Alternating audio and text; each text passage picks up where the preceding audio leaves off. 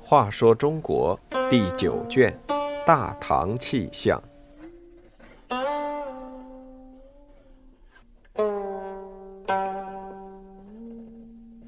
七十二，姑嫂争权。武则天是历史上唯一的女皇帝，后来他的那些光有野心却没有能力的儿媳和孙女，也曾想要模仿他，最终落了个悲惨下场。公元七百零五年，朝臣张柬之等趁武则天病重，发动政变，迎太子李显继位，史称唐中宗。中宗已是第二次继位，父亲高宗死后，他曾继位过一次，但只当了两个月的皇帝，宝座还没坐热，就被母亲武则天废了，改封庐陵王，被赶到房州即今湖北房县。十四年后才重新立为太子，接着又被朝臣推拥继位。唐中宗和父亲一样，有个惧内的毛病。当初被贬居房州时，唯恐母亲要杀自己，每当听说武则天派刺史来，就紧张的想要自杀，全靠妻子韦氏劝阻。韦氏安慰说：“人生祸福无常，总有一死。”何必自寻死路呢？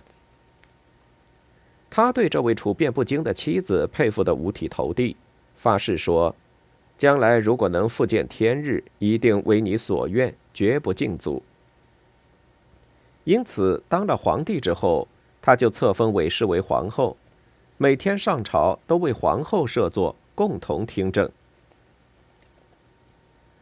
除了韦后之外，唐中宗又以上官婉儿为婕妤，后改封昭容。上官婉儿是上官仪的女儿，上官仪以谋反罪被杀，婉儿还在襁褓中就随母亲一起被没入宫廷为奴。但奴婢地位并没有抹杀她的天才，长大后她以文辞出名，又善于处理政事，得到武则天的赏识。唐中宗继位后，起草诏书的事也全仰仗这位婕妤。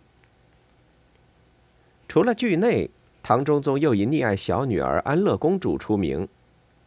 安乐公主是在贬往房州途中出生的，唐中宗只得亲手扯了一块衣襟包裹婴儿，所以小名果儿。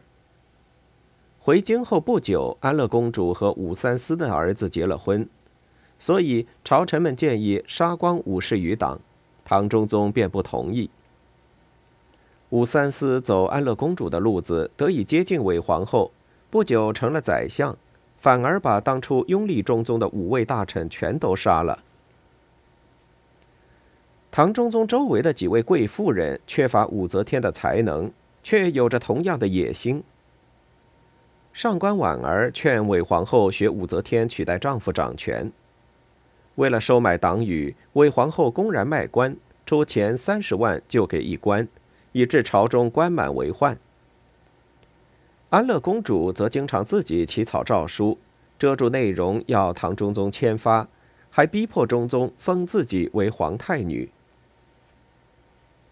和韦皇后等对立的另一个贵妇是唐中宗的妹妹太平公主，她是武则天最喜欢的一个女儿。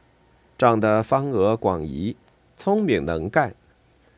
武则天常说这个女儿最像自己。当年吐蕃请求和唐朝和亲，要求公主下嫁，武则天不愿爱女远行，就为公主筑道观，声称公主已出家为道士。后来选薛绍为驸马，薛绍死后又改嫁武攸暨。中宗继位后，对这位妹妹很敬重，允许公主开府设官。太平公主很会收买人心，经常接济生活困难的士大夫，并和中宗的弟弟相王李旦关系密切，在自己的周围形成了一股很强的政治势力。韦皇后知道自己的才能比不上太平公主，又害怕被能干的小姑子夺了权。姑嫂之间的明争暗斗层出不穷。安乐公主对姑姑也很记恨。景云元年（公元710年）六月，唐中宗吃了韦皇后的点心师做的甜饼，突然暴毙。韦皇后密不发丧，自己起草遗诏，指定唐中宗仅剩的一个儿子李重茂为继承人，就是史称的唐商帝。重茂当时十六岁。韦皇后自然临朝摄政。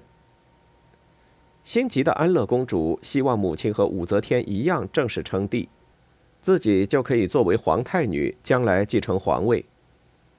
韦皇后的一批党羽也急于成为开国功臣，伪造图忏，宣称韦氏当革唐命，打算杀死小皇帝、太平公主和项王等人。太平公主也没闲着。她的儿子薛崇简现任卫尉卿，掌管在京的武器。他又联系了项王的儿子野心勃勃的临淄王李隆基。李隆基发动万骑及皇帝的随从骑兵和御林军兵变，宣布韦后弑帝罪名，下令诛杀韦氏族人，凡超过马鞭长度的，一律皆斩。士兵半夜冲入皇宫，韦皇后被杀。安乐公主正在照镜画眉，也被砍了头。